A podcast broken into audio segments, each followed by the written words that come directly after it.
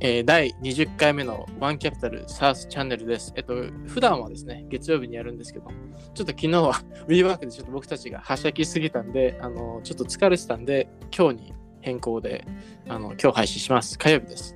で今日トピックは2つあります。で1つ目のトピックは10月24日に配信したノート記事、最重要な SAS メトリックスの振り返りと、2つ目のトピックは、えー、と10月25日に Projection AI ブログから配信された、もう SAS ファンドレイジングハンドブックと僕たちはシリーズ化してますけど、これの最新記事と、オールスター SAS ファンドの前田博さんのインタビュー記事ですね。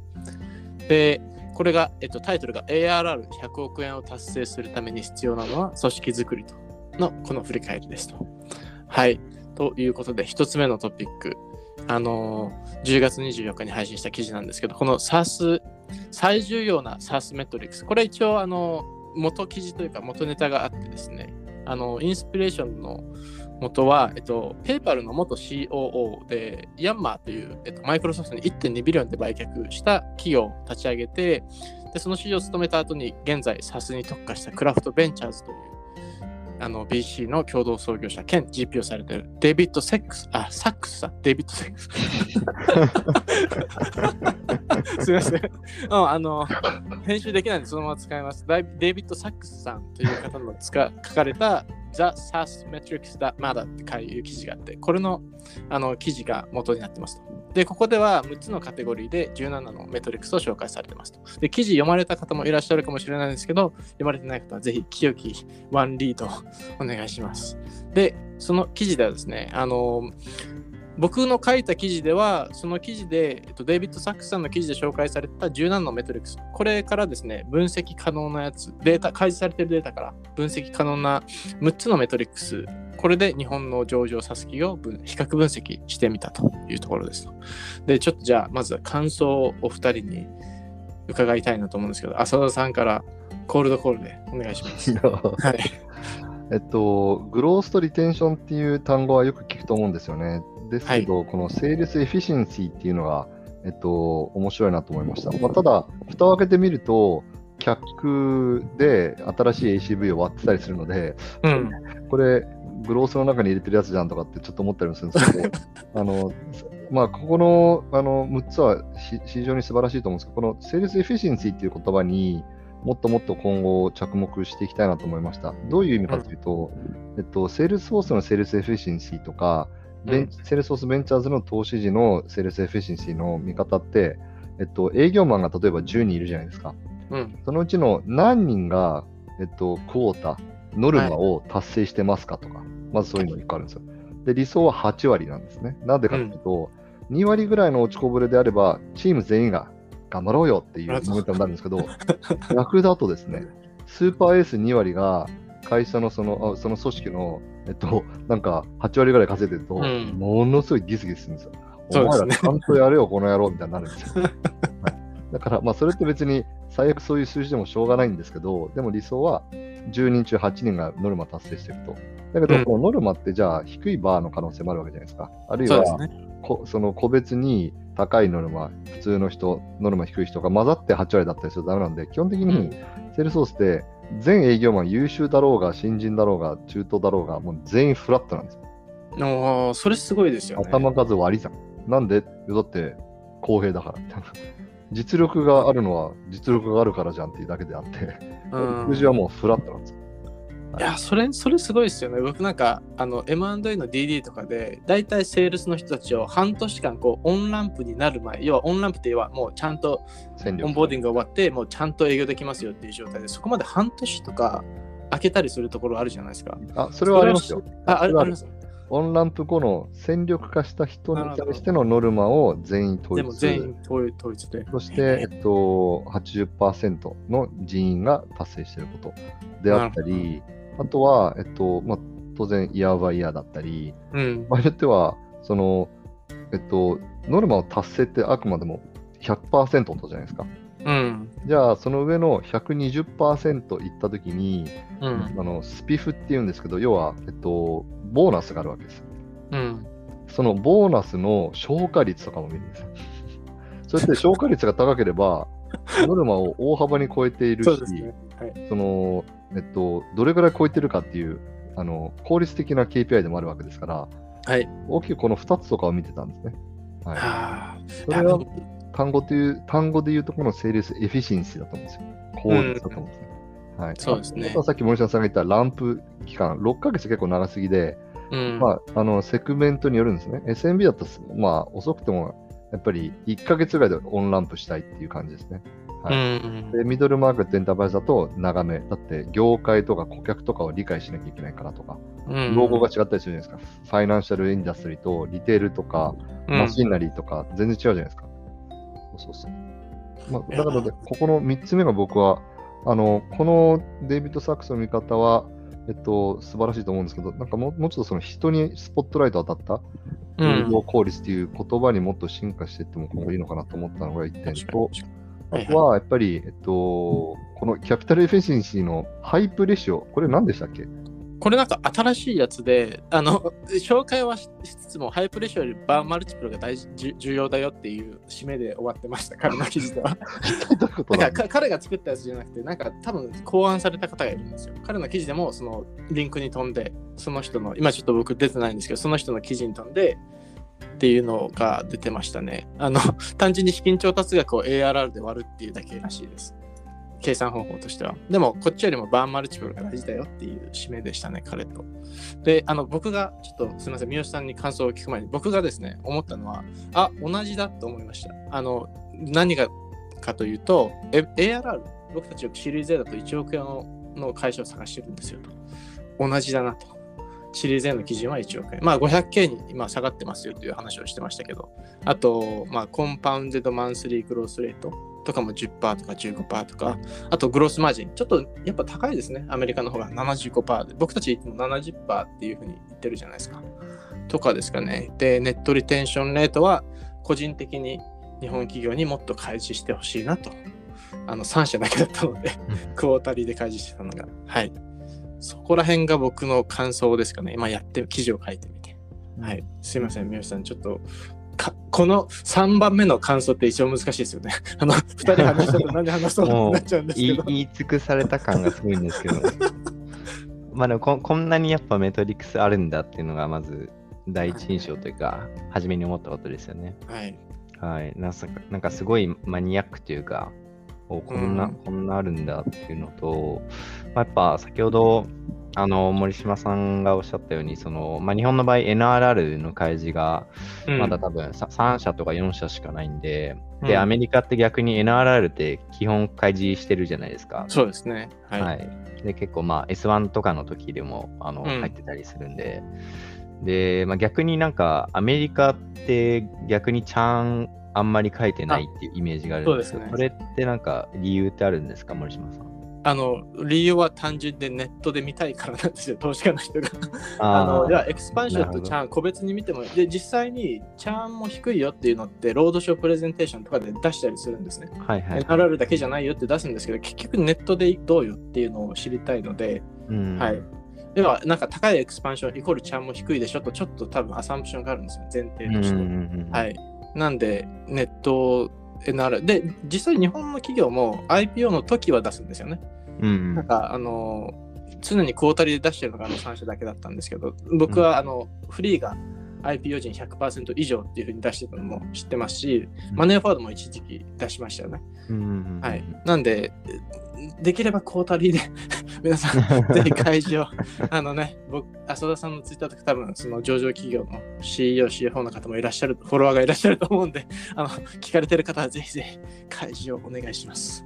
はい。はい それが一つ目の記事、SAS Metrics That Matter っていうやつですね。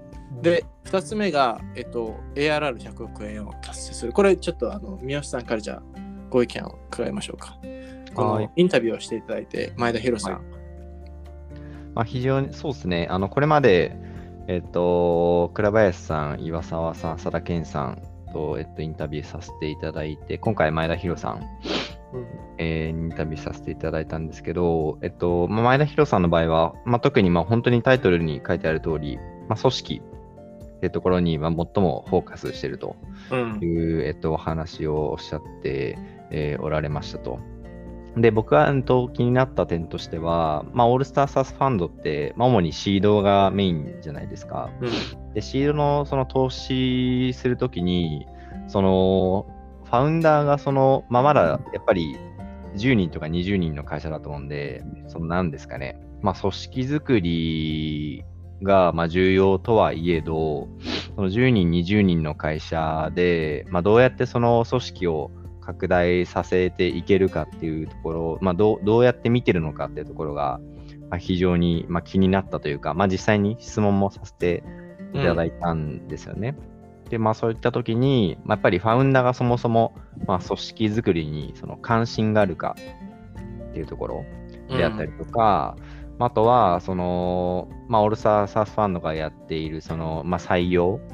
あとは採用だけじゃなくて、取った人を、まあ、ちゃんとそのオンボーディングできてるか、うんちゃんと KPI 設計できてるかとか、まあ、まあより一歩二歩、その踏み込んだところまで、なんかその、支援されている、その組織づくりを支援されているっているっていうところが、なんか非常に、なんですかね、印象に残ったというか、おおなるほど、とうんいうふうに思った点ですね。確かになんかい色が違うなと僕は思いましたね。見てて、うんまあ、入れませていただいて、あの、やっぱりその事業計画の部分をこう、先のお三方はお話をされていて、組織づくりの話をしたのは多分前田さんが最初じゃないですかね。まあちょっとそのフェーズとかの違いもあるかもしれないですけどね。うん。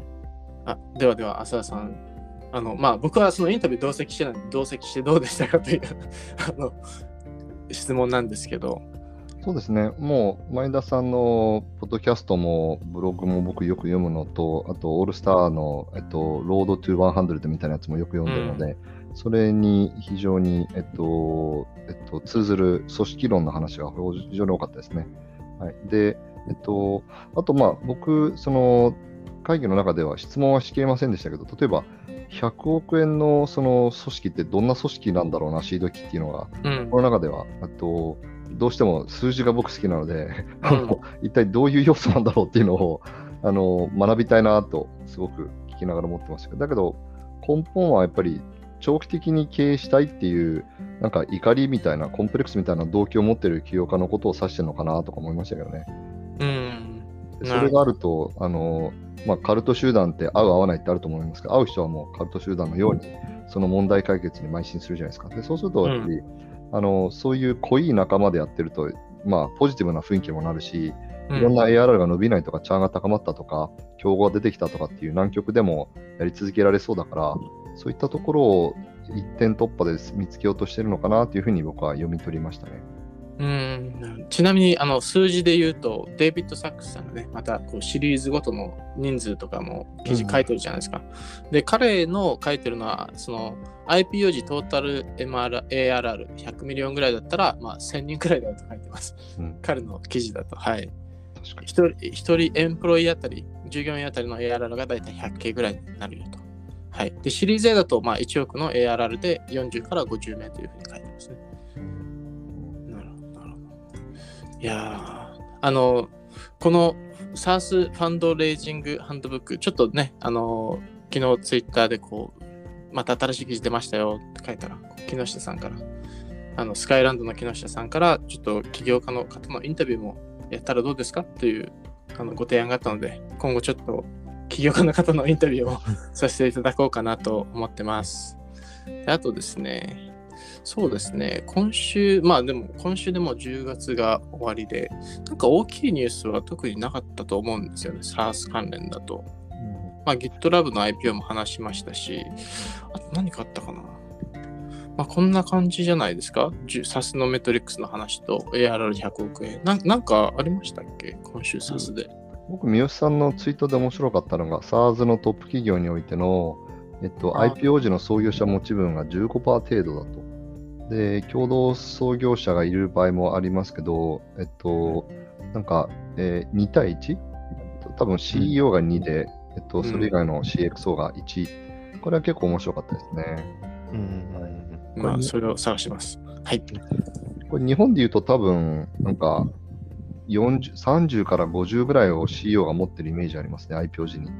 うん圧倒的に持ち分率低いんですけど、その前に早々とユニコーンになるぐらいの調達をしてるってことですね。ど。う。うんん。だから、でああ。やっぱりアトラシアンめっちゃ高いですね。トラシアンはうんだって外部からほとんど集めてない。うん。あアクセルだけですね。うん確か12億ぐらい入れてた。それだけだったと思うんで。はい。まだ持ってたら今、10兆円ですよね、だって。実は70%持ってるわけですか、この人たち。うん。2人で。うん7兆円持ってるわけですか、この人たち。すごいな。でも、なんか、出てこなくないですか、長者番付みたいなやつに。うん、そうですね。全然出てこない。オーストラリアだから？いやいや、そんなことないんじゃないですか。フォーブスの普通に出出るんじゃないですか、リストで。で、ドキュサインが低いのはもう創業者実際出てるからですね。あの CEO とかも、あの、これもなんかベストマンのやつで出てましたけど、今のドキュサインの CEO って実は一回パタニティリーブをして2年ぐらいなんか働かなくて主婦をやってて、その後戻ってきてる方。確か。で、アバララは創業者だし、ボックスはやっぱり低いですよね。ボックスが一番僕は記憶に残ってて、創業者の持ち分低いな、すごいファンドレイジングしたんだなっていうのが。